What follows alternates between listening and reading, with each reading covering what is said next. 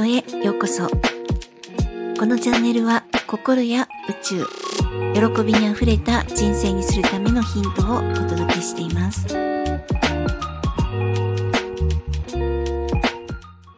皆さん、いかがお過ごしですか？ゆみです、えー、本日は豊かさの引き寄せ方です。以前からの宇宙の法則の配信で、えー、自分の内側、思考や潜在意識が自分の外側、現実世界になりますよというお話をお届けしておりました。で、要するに自分イコール世界ですね。そして自分の扱い方イコール世界からの扱い方になるんです。で、えーまあ、心理学の世界でよく罪悪感を持っている人は外に責める人を作るイコール誰かからか責められる状態になってしまうって言います。で、被害者意識を持っている人は自分の世界、まあ、自分の人生を自分でコントロールできない世界で生きてしまいます。まあ、常に誰かのせいで外に力を持たせてしまっていますからね。でそんな感じで必ず自分の、まあ、性格、考え方の癖とかあの思考によって外の世界が現れるって感じです。では、外の世界、自分の人生を豊かにするにはどうするかというと、先に自分の内面を豊かにする必要があります。で、例えば、お金が欲しい、豊かになりたいって思った時に、なぜなら今お金が足りないからっていう、こう反対の潜在意識のまあ、そういった思いが発生しているケースが多いんですね。もっと欲しいとかも足りないが隠れてますよね。で、そのところから願いを発すると、えー、潜在意識の足りないが現実化してしまうからなんです。で、少し前の配信でお届けしたように、不足のマインドから発すると、不足が叶ってしまう。まあ、これぞ引き寄せの法則になってしまうんですね。なので、自分の内面をまず本当の意味で満たしておく必要があります。で、実際にそんなにお金ないのに、どうやって満たせばいいのってところなんですが、これは、あの、今あるものを数えるっていうことです。今も自分が持っているものですね。そしてそれらに感謝するっていう、あの結構単純なことで満たされます。で、実はたくさんの人がですね、え多分十分にすでにいろんなものを持ってると思うんです。まあ、生活するのに困らない。一通りのものを一式持っている方が多いんではないかと思うんですね。なんか電化製品もある。電気もある。水道もある。そしてガスもある。で、着替えの下着もハンカチもある。ああ、ちゃんと自分揃えてるんだなーって、それだけでも思いますよね。お化粧品もある、ボディシャンプーもある、洗濯用の洗剤もある、えー、コップもお箸もスプーンも、パソコンもスマホも、冬用のコートも、靴もある、布団もある。生活するのに全然困らない。必需品に囲まれてると思うんですね。で、もちろんすっごい若い時とか、本当に全然お金がない時とか、なんかテーブルがなくてですね、こう本を重ねて テーブルの代わりにしたりとかなんかもうあのボディシャンプーもシャンプーも一緒にしないといけないぐらいいろんなものが買えなかったりお金がなくて電気が止められちゃったりとかなんかあのねもうお箸しか持ってないからっていうので、まあ、パスタもお箸で食べたりとかあのお茶碗ないから全部同じ丼で、えー、パスタもご飯も全部食べてたとかですね。そんな生活、私したことありますけど、あの、そんな方もですね、今まで若い時にそうだったっていう方も、まあ、年々こう、年を重ねるにつれ、少しずつ自分に必要なものって買い揃えて、あの、来ていらっしゃりすると思うんですね。で、まあ、それとは別に今までもたくさん、あの、本当にこう、自分の欲しいものっていう意味で、ああ、これ欲しいなーって吟味して、手に入れられたもの、手に入れてきたものもあると思うんです。で自分のために買ってあげたものですよね。欲しいから手に入れたもの。で、手に入れて喜んだもの、大切にしてきたもの。たくさんたくさんあると思うんですね。どれだけのものを今まで手に入れてきたか数えてみるとすごいと思うんです本当にああちゃんと今まで自分のことを満たし満たしてきたなってわかると思うんですね。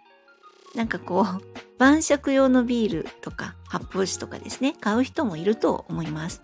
それってこうめちゃくちゃ自分のために買ってますよね。本当にあの自分を満たすためだと思うんです。それをちゃんと認識するんです。ああ、自分をねぎらってるなって、満たしてるなってことです。ちっちゃなことでも、ちゃんと自分の望みを叶えてあげてるなって、これって豊かだなって。このマインドをですね、いつも忘れないで、ちゃんと自分の内側は満たされているっていう、そういう状態にしておくんです。そうすると、不足の状態にはならないので、まあ、願いを放つ時にも不足感のところからは放たれないんですね。そうすると不足の引き寄せは起こりません。なので、えー、自分の内側を満たしておく。マインドにたくさんあるねって認識させておくことが大事なんです。そして本当にありがたいなってこんなにあのちゃんと、えー、少しずつだけど自分のこと叶えてきたんだなってそういうことをちゃんと感じる。感謝をたくさんするっていうことが必要です。で、これが豊かさの引き寄せの大前提なんですね。叶えたい世界があるなら、その叶えたい世界、まあ、叶えたいものを内側に先に作っておくっていうことなんです。まあ、楽しい世界にしたいなら、どんなことでもいいから自分が楽しいなって思うことで、えー、気持ちをモリモリにしておく。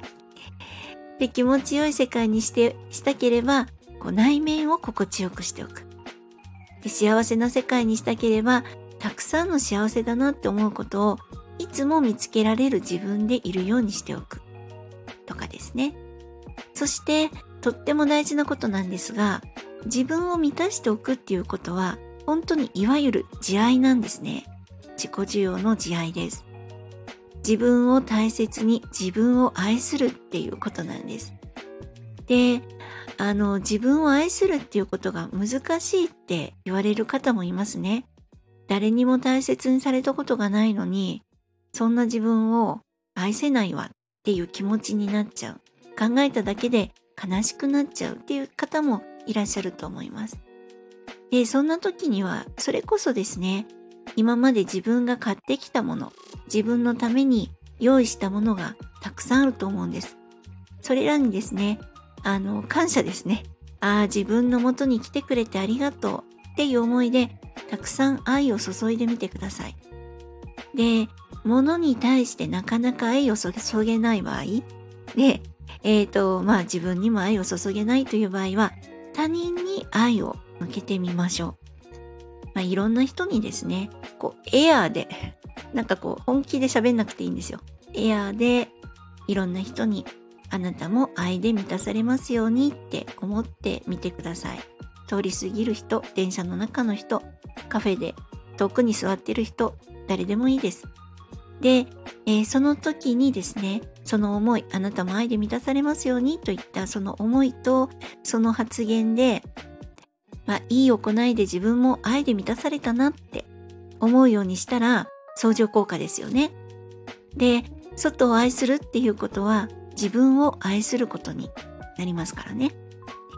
で、慈愛って本当に生命力なんです。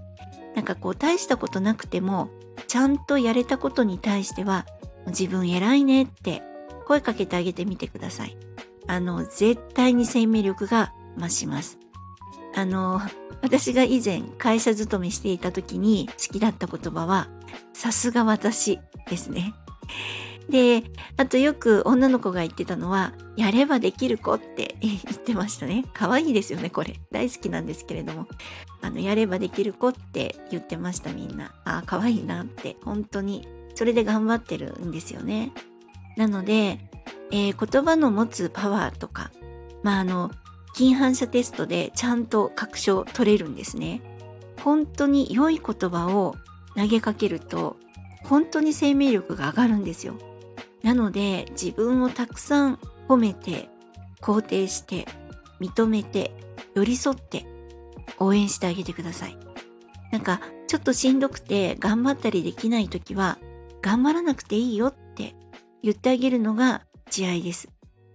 で、自分を認められない時は、そんな時があってもいいよって言ってあげたいんですね。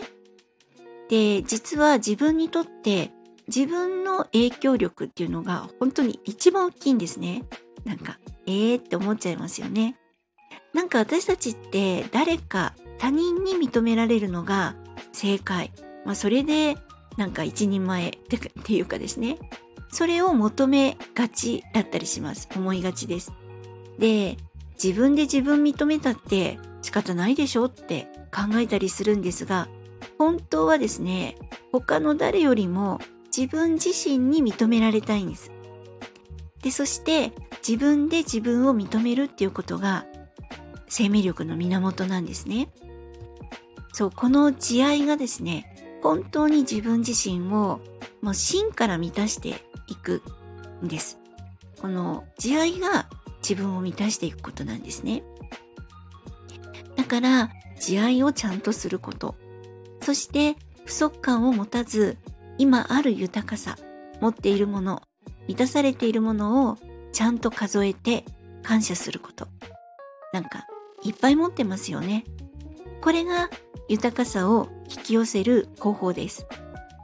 えー、今日もですね、公認学の講座だったんですけれども、まあ、テキストを読んでお伝えするだけで、本当にたくさん満たされました。愛で。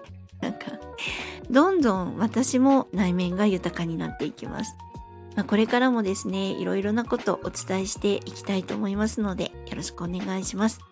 えー、今までの配信や今回のお話でわからないところがありましたら、ぜひコメントやレターいただけると嬉しいです。